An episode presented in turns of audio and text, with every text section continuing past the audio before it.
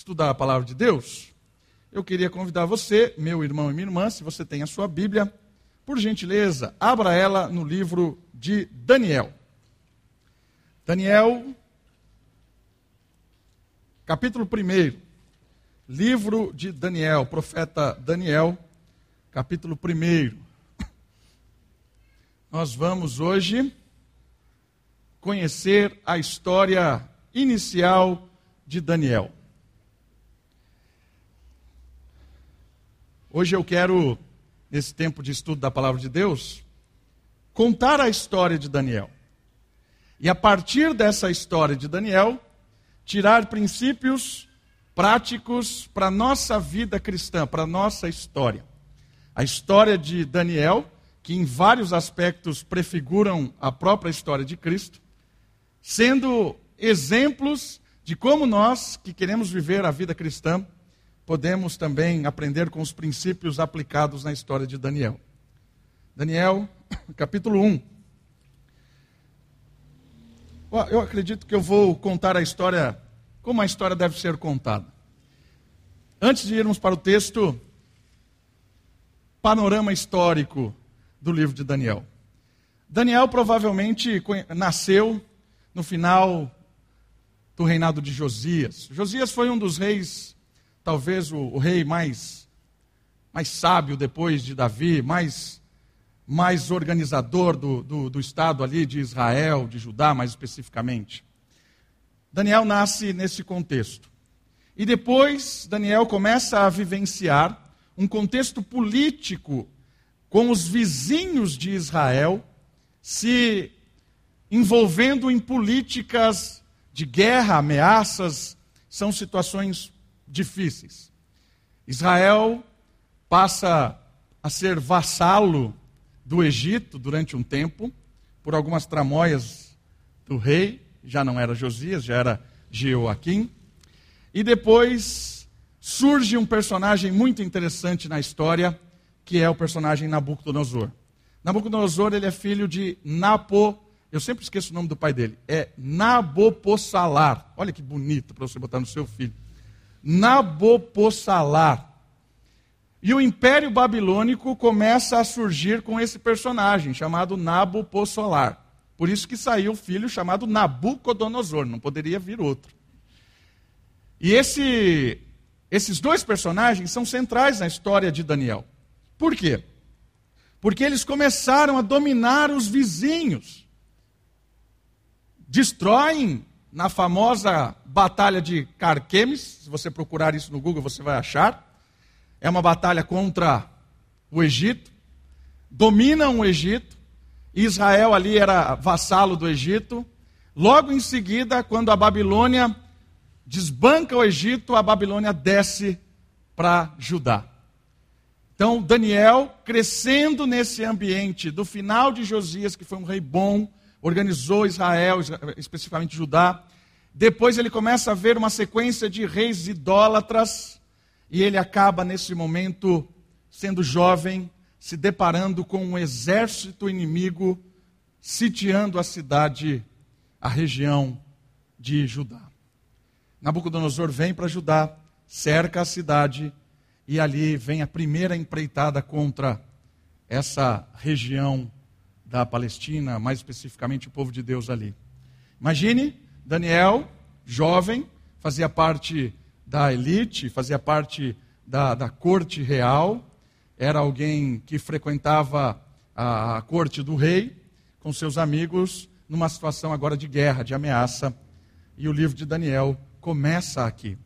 Nós vamos ler os primeiros capítulos com a ameaça de Nabucodonosor chegando não para destruir ainda, porque tiveram três intervenções. A última é aquela que deixa a situação com o livro de Lamentações cantando poeticamente a destruição total da cidade. Mas é, não é isso que vai acontecer nesse momento, porque essa é a terceira intervenção. Essa é a primeira. A primeira intervenção é uma política, é uma intervenção política. Ele vem para dar um susto, leva parte da corte, leva parte do templo, vai embora, mas ele fala assim: vocês vão ficar quietinho aí, porque agora vocês são vassalos nossos, vocês são nossos é, são colônias nossas, propriedades da Babilônia. Essa é a situação aqui. Então vamos para o texto? Daniel, capítulo 1. Vamos ouvir a história de Daniel. Vamos ver o que está acontecendo aqui e quais são os princípios que nós podemos aprender de Daniel. Diz assim a palavra de Deus: No terceiro ano do reinado de Jeoaquim, rei de Judá, Nabucodonosor, rei da Babilônia, veio a Jerusalém e sitiou. Okay? O exército ficou em volta da cidade. Ficou em volta. Sítio, sítio, estado de sítio é isso.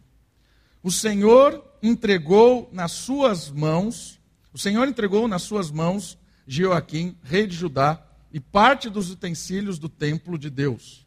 Ele os levou para a terra de Sinar, para o templo do seu Deus, e os pôs na casa do tesouro do seu Deus. Olha que interessante.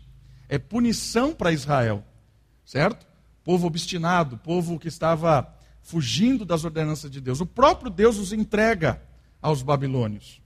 Então, o rei disse a Aspenaz, chefe dos seus oficiais, que trouxesse alguns dos israelitas da família real e dos nobres, jovens, sem defeito algum, de boa aparência, dotados de sabedoria, inteligência e instrução, e com capacidade para servir no palácio do rei.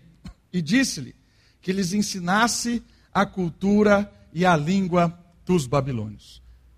Levou pessoal, cercou, roubou parte das coisas do templo, levou embora e levou boa parte do, da, da corte.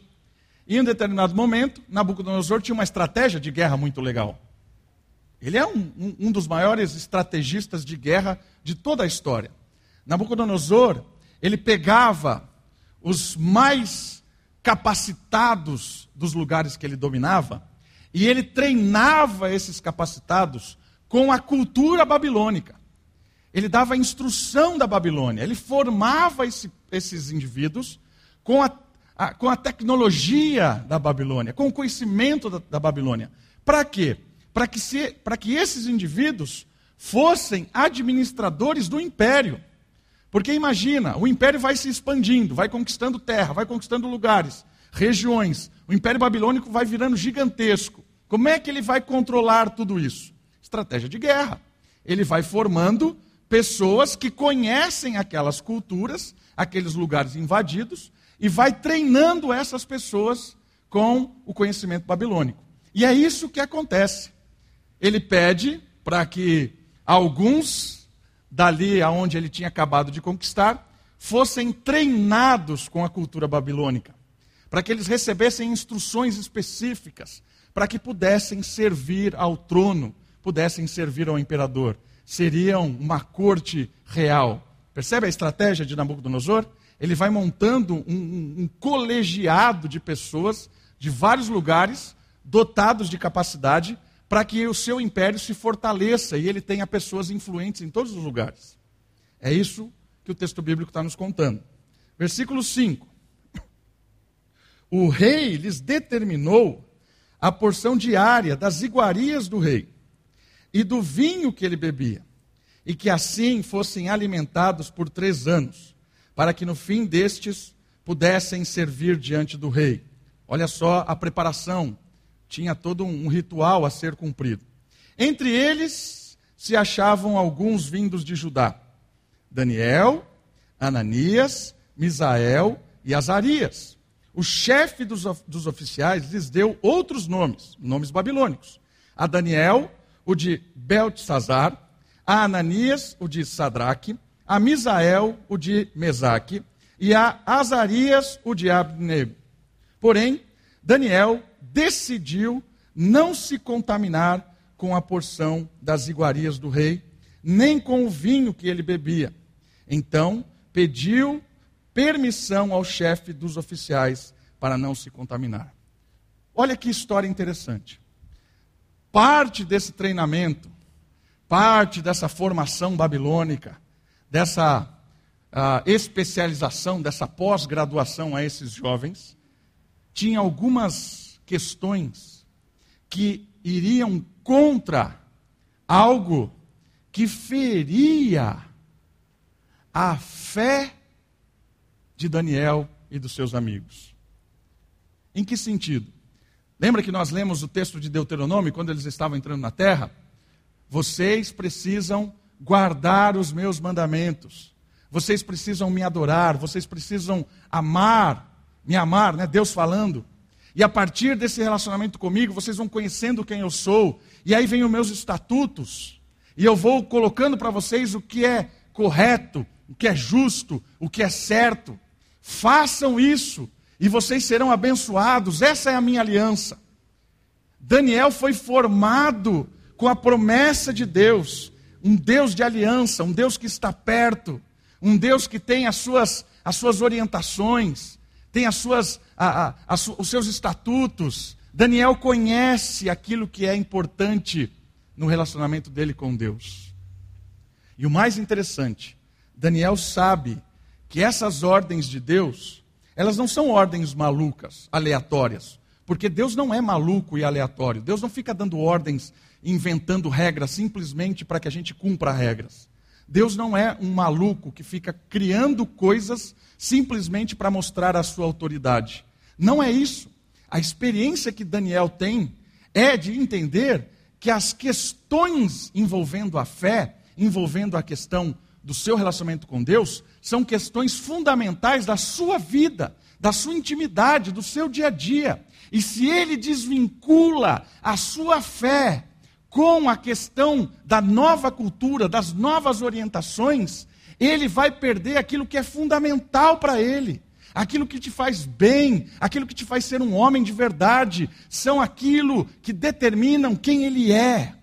Ele percebeu que nessa formação intelectual, física proposta pela babilônica, tinha algumas questões que iam contra religião proposta por Deus. E religião aqui no bom sentido, do religar, do seu relacionamento pessoal com Deus. Queridos, aqui é fundamental para nós aprendermos alguns princípios bem práticos. O livro de Daniel tem como intuito mostrar para o povo que estava sendo levado para o cativeiro, eles iriam ser dominados pela Babilônia durante vários e vários anos.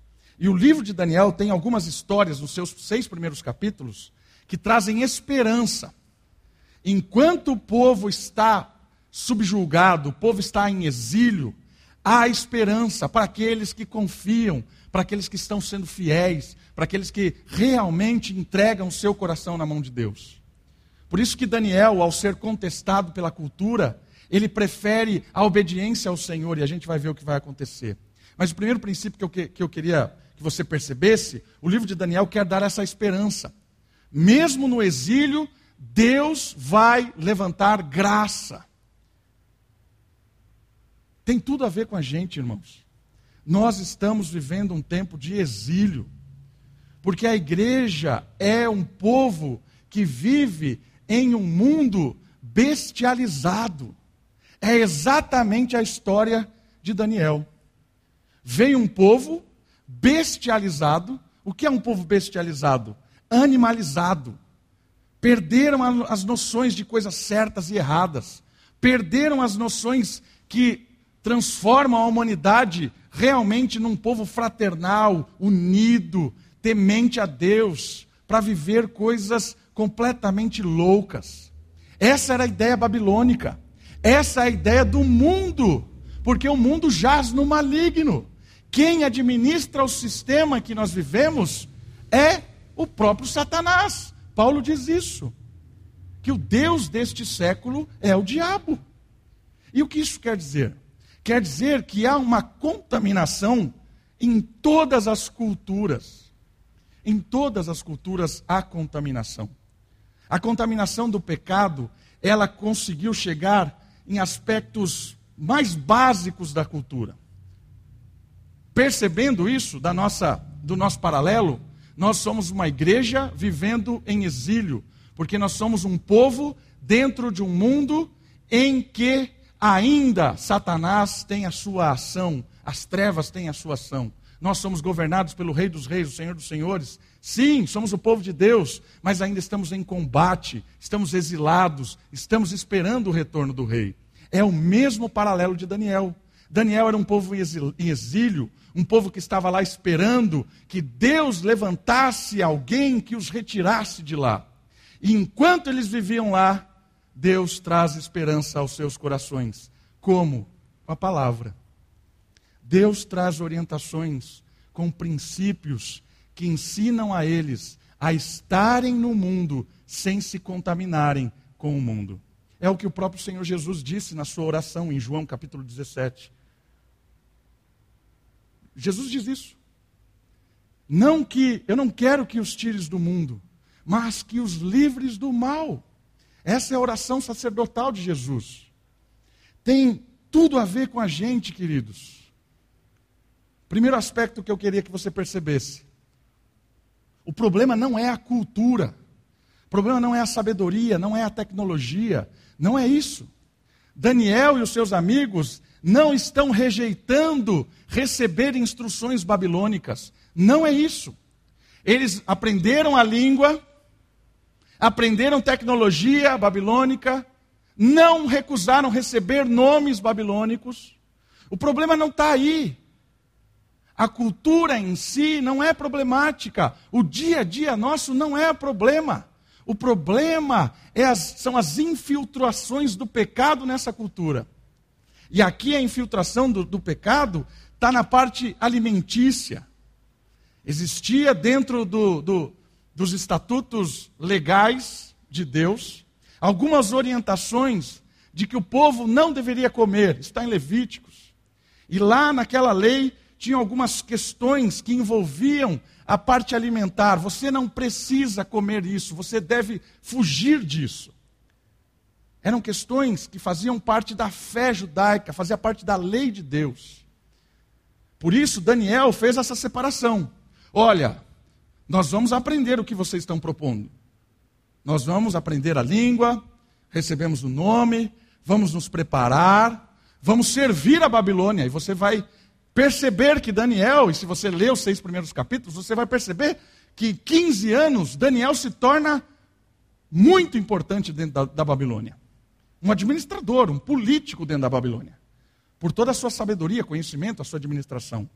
Mas o ponto-chave é que Daniel e os seus amigos não abriram mão de pontos fundamentais da sua fé, da sua experiência religiosa. Aquilo que Deus dizia que era proibido, que era pecado, isso não estava em jogo. Essa é a questão importante. Queridos, nós vamos também ser preparados por este mundo. Nós mandamos nossos filhos para as escolas deste mundo, não mandamos? Essa semana foi fazer matrícula da Sofia na escola. Vão preparar conforme a língua deste mundo, cultura, ciências deste mundo. Vão formar. Para quê? Para que a gente tenha uma sociedade. E essa sociedade, nós temos pessoas com dons diferentes, com habilidades diferentes, com conhecimentos diferentes. Há um processo formativo, não tem nada diferente da Babilônia. Nós temos as escolas, as faculdades, nós temos as empresas, cada um aprende de um jeito, tem a escola da vida. Pai para filho vai passando uma profissão, um ensino, vai dando jeito, recebeu do avô, já vai passando. Essas questões fazem parte da nossa cultura, de quem nós somos, do nosso trabalho, do nosso dia a dia, da nossa ciência. Não tem nenhum problema nisso, ao contrário, quando nós fazemos isso bem feito, com justiça, nós abençoamos pessoas e glorificamos a Deus com o nosso trabalho, com o nosso conhecimento. Conhecimento que glorifica a Deus satisfaz quem o faz e abençoa as pessoas. Conhecimento que glorifica a Deus, trabalho que glorifica a Deus, satisfaz quem o produz e abençoa as pessoas que estão pré, próximos, perto. Esses não eram os problemas. Esses não são os nossos problemas.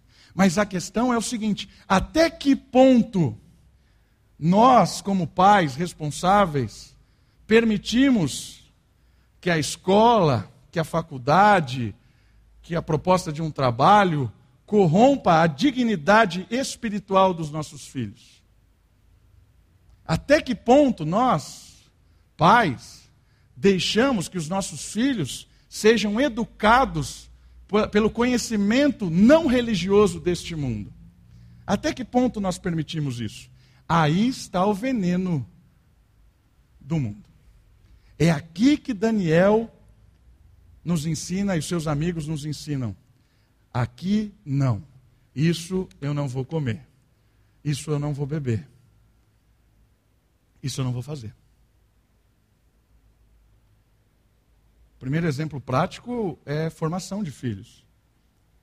Como é que nós estamos lidando com as coisas que estão colocando na cuca dos nossos filhos e que não tem nenhum respaldo espiritual bíblico? Como você está lidando com isso? Ah, faz parte do mundo mesmo. Ah, isso não, o mundo não é igreja. Ah, aqui é igreja, aqui é o mundo, mercado de trabalho. Se você está fazendo isso, se você está permitindo isso, você está entregando seu filho para o diabo. Irmãos, Daniel não se corrompeu com as iguarias do rei. E percebam uma coisa importante: não é porcaria que está oferecendo parece ainda melhor do que a lei de Deus. Porque a gente vai ler a história, o que eles estavam oferecendo para comer, aparentemente era muito mais apetitoso do que a lei permitia eles comerem. Às vezes, aquilo que estão oferecendo para os nossos filhos parece muito mais vantajoso, muito mais lucrativo, muito mais formativo do que esse lenga-lenga das Escrituras essa rotina louca que eu botei meu filho, parece que o prepara muito mais do que as escrituras. Porque as iguarias do rei são atraentes, sedutoras, e todo mundo está comendo. Esse princípio, para você que é pai, mãe, para você que é avô, avó, para você que é jovem e pensa ter um filho, esse princípio começa a fazer muito sentido na formação, na instrução dos nossos pequenos. Até que ponto o mundo vai dizer para nós o que é certo, o que é errado, o que vale a pena, o que não vale a pena, o que é lucrativo, o que não é lucrativo, o que é útil, o que não é útil. Talvez a gente possa subir esse princípio e avaliar uma outra questão. Uma questão de emprego, talvez formação profissional. Às vezes nós nos iludimos com esse mundo. A gente acha a gente acha que a gente vai beber um pouquinho da água suja e isso não vai fazer nenhum problema na minha casa, na minha família, na minha história. Às vezes eu estou abrindo mão de alguma coisa da minha fé para garantir o meu emprego. Ah, se eu, se eu não fizer isso no trabalho, eles vão mandar embora. E aí eu abro mão de algo que eu até então cria que era verdade, que era bíblico, mas eu não vou ter dinheiro para pagar a escola, a duplicata, o pão de cada dia. Eu, eu, eu, eu abro mão disso aqui. Eu ponho, eu ponho a palavra de Deus um pouquinho para o lado. É justamente isso que o mundo que jaz no maligno faz com o povo que está exilado. Porque eles são os detentores do poder aparente. São eles que são os donos dos troféus. São eles que criam as regras, as categorias, as brigas, as lutas, os prêmios. São eles que fazem as cerimônias de reconhecimento, de aplauso e de reconhecer de fato como você é bem sucedido, como você é digno de adoração. Ó oh, Senhor, ó oh, Senhora, ó oh, doutor, doutora, ó. É o mundo que estabeleceu essas categorias que às vezes a gente está jogando o jogo sem pensar, sem pensar e filtrar o que ali de fato mata. Eu queria que você percebesse que isso vale para o seu trabalho. Isso vale para o seu relacionamento com marido e mulher, esposa, esposa, marido. O que é que está definindo para você o que é um casamento verdadeiro, abençoado? O que é um casamento verdadeiro, abençoado? O que é uma vida abençoada? O que é? Regrada, regada, ou regada, como você queira, aos manjares deste mundo. E às vezes, às vezes a gente tem a ideia de que a igreja é o ponto de barganha. Eu vou à igreja com a minha família, aguento aquela rotina chata, para que eu seja abençoado nestes manjares mundanos e diabólicos.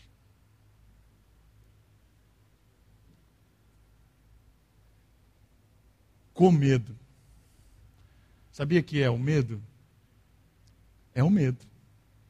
É o medo de perder o emprego, é o medo de não ter o que comer, é o medo de perder amigos, é o medo de não entrar na faculdade, é o medo de perder a namorada ou namorado, é o medo. E o mundo jaz com o medo, porque o medo é a maior arma do tirano. É o medo. Por isso que aquele que está em Cristo, se relacionando com o amor de Deus, o medo é lançado fora. O medo de quem está perto de Deus é lançado fora. Por quê? Porque se Deus está comigo, se Ele é o meu sustento, se Ele é a minha esperança, se Ele é o meu protetor, se Ele é o meu baluarte, se Ele é a minha proteção, quem é o tirano que vai ameaçar e vai botar medo em nós? Por isso que é uma questão, queridos, de intimidade com o Senhor, de intimidade com a palavra, de disciplina, de esperança verdadeira. Porque se você não tiver realmente baseado a sua fé, a sua esperança nas Escrituras, nas promessas de Deus, as delícias deste mundo, delícias deste mundo que são enganosas, vão nos engasgar e vão nos matar. Daniel traz um princípio fundamental para nós.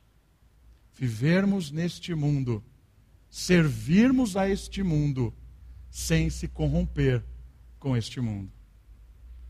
Olha só o que acontece na história. Versículo, versículo 7. Não, vamos ler do 5, onde nós lemos o último versículo. O rei lhes respondeu: Este é o meu decreto. Opa, estou no 2. Vou voltar aqui. Versículo 7. O chefe dos oficiais lhes deu outros nomes: Beltesazar, Sadraque, Misael, Mesaque, Abednego. Porém, Daniel decidiu não se contaminar com a porção das iguarias do rei, nem com o vinho que ele bebia. Então pediu permissão ao chefe dos oficiais para não se contaminar. Fez um teste.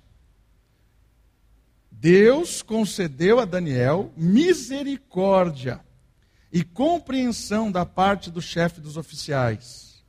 Por quê? Porque o, o cara poderia matá-lo, né? Que ousadia vem me pedir uma coisa dessa? Você está doido?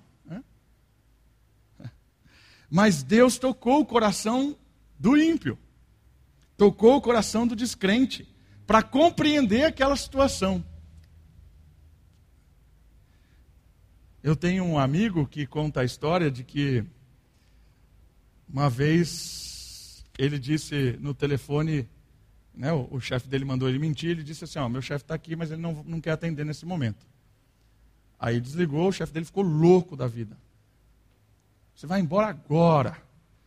Aí ele olhou para ele e falou assim, tá bom, eu posso ir embora, mas você vai perder um funcionário que nunca vai mentir para o senhor.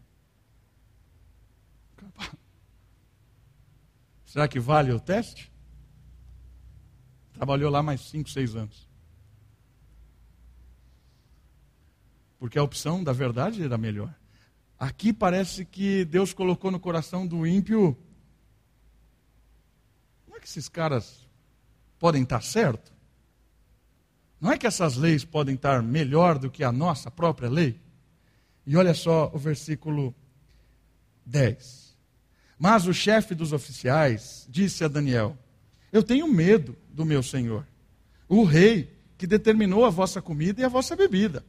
Se ele achar os vossos rostos mais abatidos do que os dos outros, jovens da vossa idade, poreis minha cabeça em perigo diante do rei. É? Ele estava em jogo agora. Né?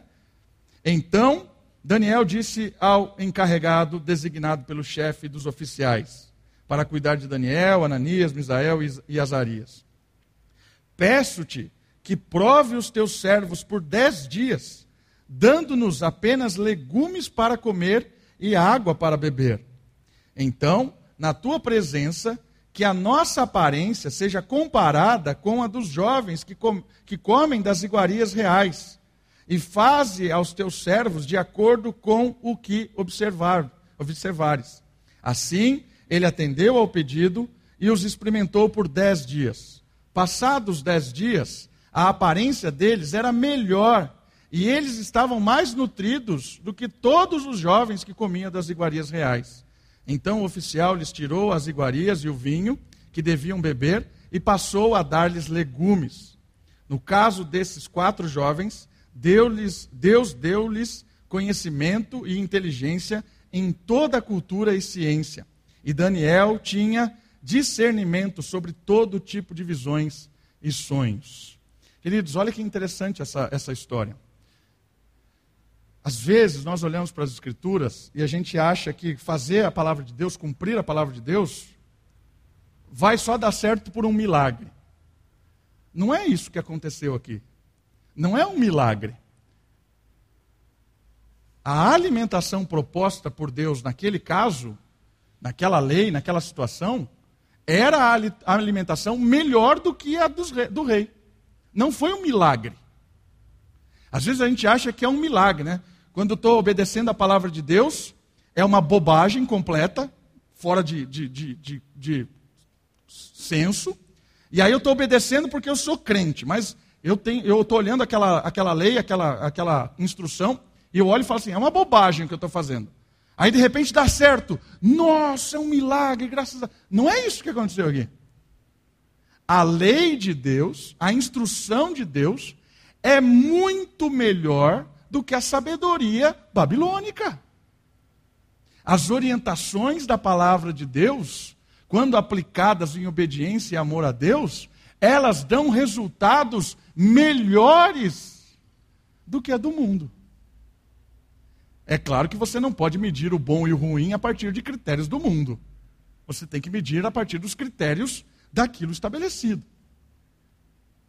O que, que você está querendo dizer com isso?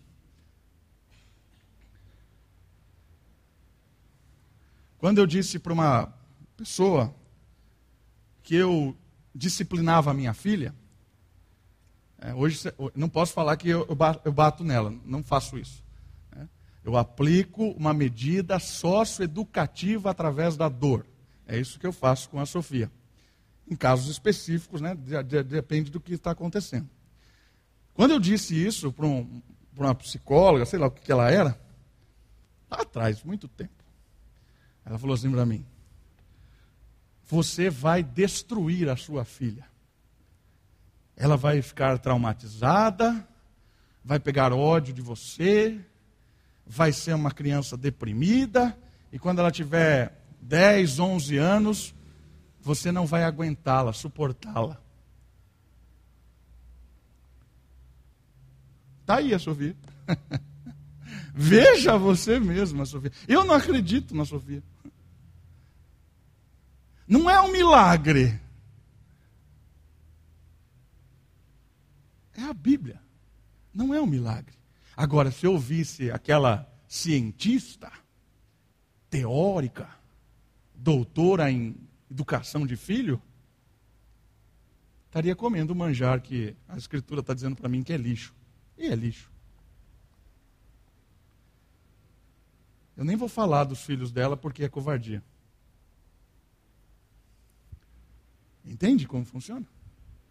Não é milagre. É a lei de Deus, queridos.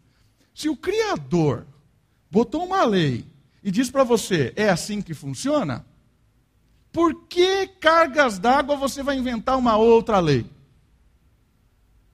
E é justamente isso que a serpente fez com Adão. Deus disse para você que não podia? É. Mas por que, que você não cria a própria lei? Por que, que você não é autônomo? Lei própria. Autonomia significa isso. Autonomia é lei própria, sua própria lei. É. Por que, que você vai ser o administrador do jardim em vez de ser o dono do jardim? É verdade. Não é que você está certo, serpente. Você é esperta, né?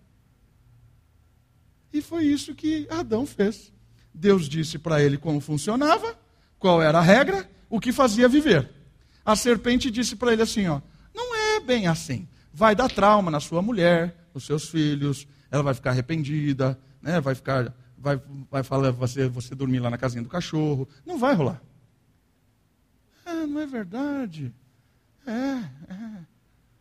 Deus é ultrapassado, falou comigo de manhã, hoje, mas você é atual. Você atualizou a Bíblia. É, show de bola. Olha, é isso que aconteceu. E aí foi lá o espertão de Adão, né? Mas olha, Adão é tão esperto que ele fez a mulher dele comer primeiro, né?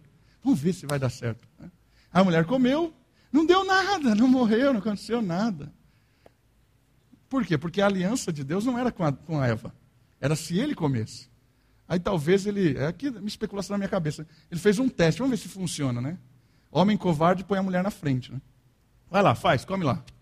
Aí comeu o negócio. Ah, não é que não deu nada? Aí pegou e comeu também. Aí morreu, né? Morreu espiritualmente, morreu seu relacionamento com a esposa, morreu toda a criação. Aí a morte infectou todo o nosso mundo. Porque ele ouviu a versão atualizada do plano de Deus. Eu queria que você percebesse com essa história de Daniel que as instruções bíblicas, os princípios bíblicos aqui, todos os princípios bíblicos, são eternos e funcionam porque são princípios criados, estabelecidos pelo Criador. Se o Criador que te deu a instrução está te falando qual é o jeito certo de fazer as coisas, por que ouvir especialista que não entende nada da criação? Para tudo, irmãos. Para o trabalho, para qualquer coisa que você queira. Para sua casa, para sua família, com seus filhos, relacionamento com o vizinho. É tudo. Não tem milagre. Gálatas fala isso. Aquilo que você plantar, você vai colher. É lei da criação. E Daniel, com seus amigos, experimentaram isso. Adotaram ali a sua alimentação, que já estavam acostumados, certo? Eles já estavam acostumados com isso aqui, era a rotina deles. Se eles começassem a, a, a, tomar lá o vinho que estava proposto, a comer aquela gordurada toda lá, ia matar eles. E espiritualmente, porque estariam desobedecendo a Deus, e fisicamente, porque não era o melhor para eles.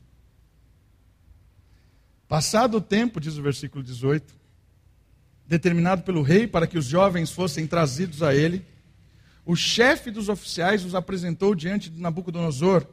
Então o rei conversou com eles e não encontrou ninguém como Daniel, Ananias, Misael e Azarias, entre todos os outros.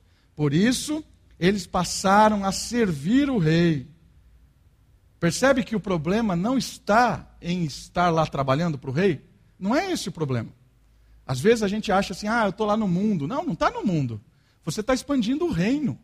Servindo no seu trabalho, você está expandindo o reino, desde que você adote os princípios das Escrituras.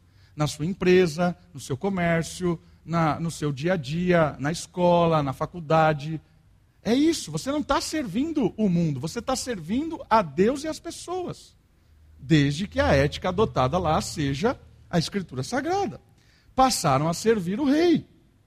E o rei achou-os dez vezes mais instruídos do que todos os magos e adivinhos que havia em todo o seu reino, em toda a matéria de sabedoria e discernimento sobre a qual lhes perguntou.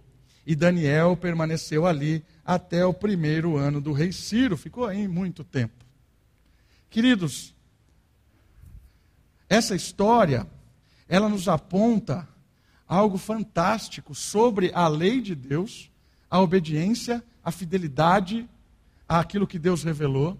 E toda vez que nós somos obedientes, fiéis aos estatutos, à lei, aos princípios de Deus, surge vida.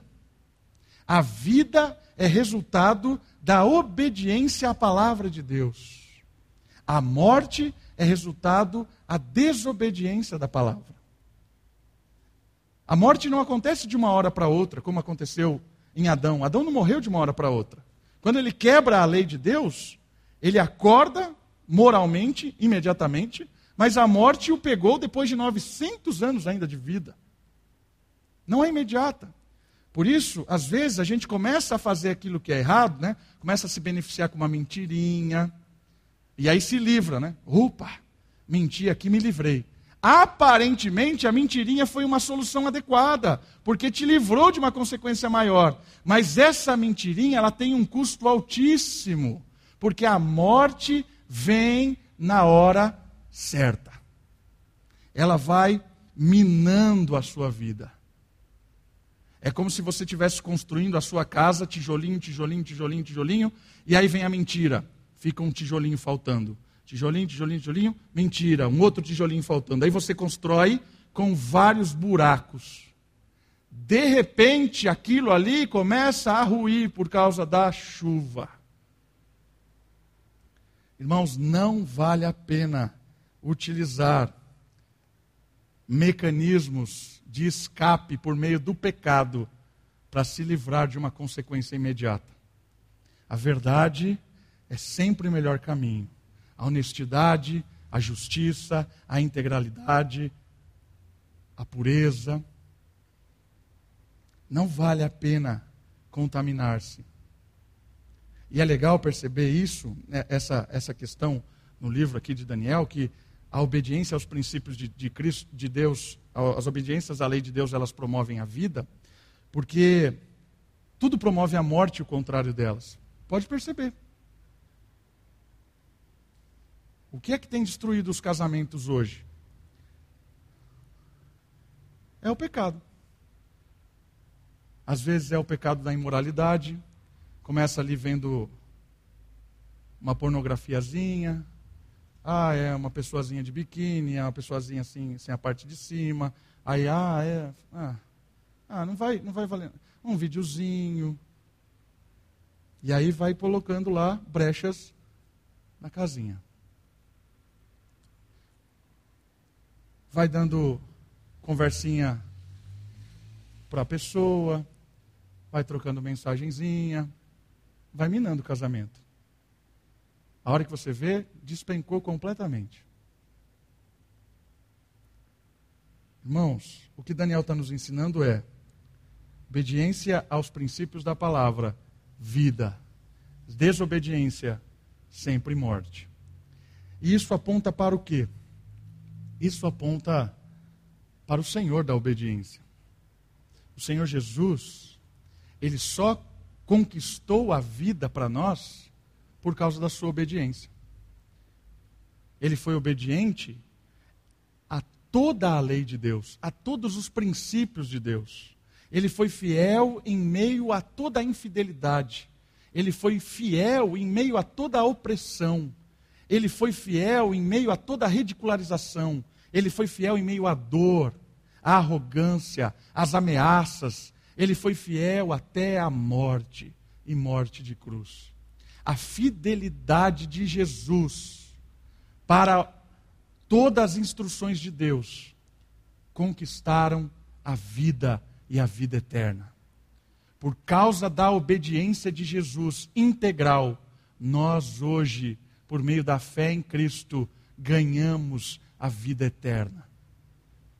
A obediência de Jesus a todo, todas as instruções do Pai garantiram a todos aqueles que creem nele a vida, a vida eterna. Jesus, quando ele morre, ele não morre como consequência do pecado dele. Porque a morte, lembra? A morte é fruto da desobediência. Jesus não foi desobediente em nenhum ponto. Por que, que Jesus morreu? Jesus morreu porque nós já estávamos mortos. E ele deu a vida dele para nós e morreu para que nós não precisássemos morrer pela segunda vez. Porque a primeira morte não é tão impactante quanto a segunda morte. Porque as Escrituras dizem que todos ressuscitarão, uns para a vida eterna e outros para a segunda morte, a morte eterna. E essa segunda morte, a morte eterna, é para todos aqueles que não estão debaixo do Senhor Jesus. Percebe como a obediência de Cristo é maravilhosa? Por causa da obediência de Cristo, ele nos dá vida, porque a vida é fruto da obediência. E por causa da morte de Cristo, ele paga o preço de nós estarmos mortos hoje por causa dos nossos delitos e dos nossos pecados. Só há salvação em uma pessoa, só há vida em uma pessoa, só há eternidade em uma pessoa, e essa pessoa é o Filho de Deus, é o Senhor Jesus Cristo.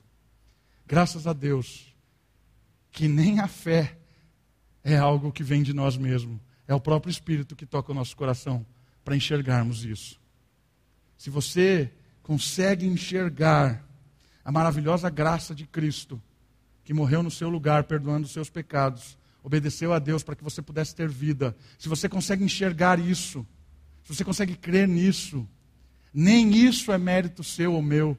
É dom de Deus, é presente de Deus. É Deus nos agraciando com o Espírito que abre os nossos olhos para a verdadeira, verdadeira vida no meio dessas iguarias de morte do mundo.